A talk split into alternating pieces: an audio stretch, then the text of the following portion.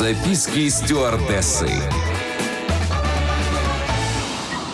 Всем привет! Это рубрика «Записки стюардессы». Я, Леся Орлин, развею мифы о полетах, поделюсь фактами и секретами самой романтичной профессии, которой я отдала 4 года своей жизни.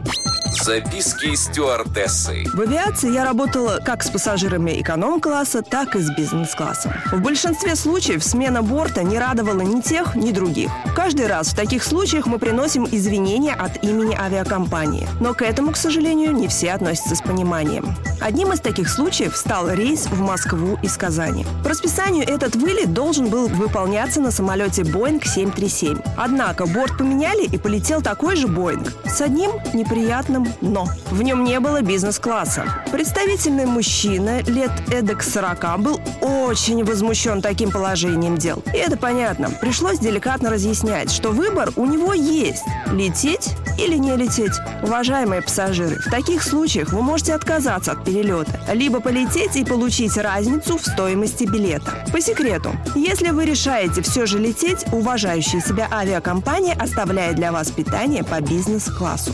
Замена борта – штука неприятная, но весьма распространенная. Основная причина замен – это погода. К примеру, самолет должен выполнить рейс Казань-Анталия-Казань. И потом по возвращению в Казань уйти на Москву. Но в Анталии сильная гроза и непригодная к взлету погода. Соответственно, он застревает в Анталии и в Москву летит другое воздушное судно.